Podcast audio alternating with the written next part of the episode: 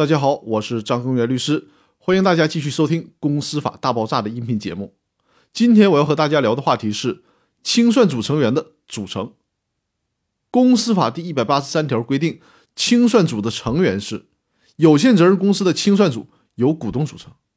股份有限公司的清算组由董事或股东大会确定的人员组成。逾期不成立清算组进行清算的，债权人可以申请人民法院指定有关人员组成清算组进行清算。大家需要注意，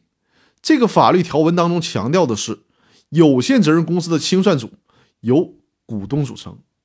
但是呢，并没有强调必须是由全体股东组成。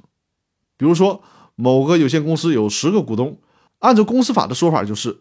该公司的清算组由该公司的股东组成。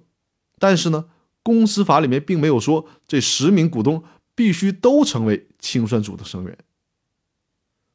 另一个问题，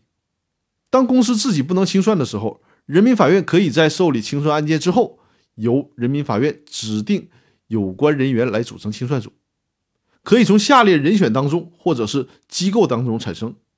分别有三种：第一种，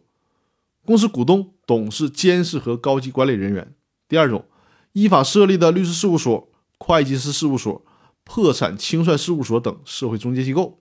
第三种是依法设立的律师事务所、会计师事务所、破产清算事务所等社会中介机构中具备相关专业知识并取得职业资格的人员。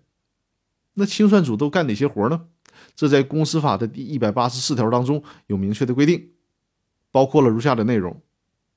清理公司的财产。分别编制资产负债表和财产清单，还有就是通知公告债权人处理与清算有关的公司未了结的业务，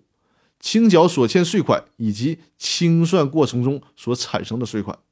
还有就是清理债权债务，处理公司清偿债务后的剩余财产，代表公司参与民事诉讼活动。那今天和大家分享的内容就是清算组的成员都有哪些人组成。以及清算组在清算阶段都干哪些活儿那好，那今天的分享我们就先到这里，我们明天继续。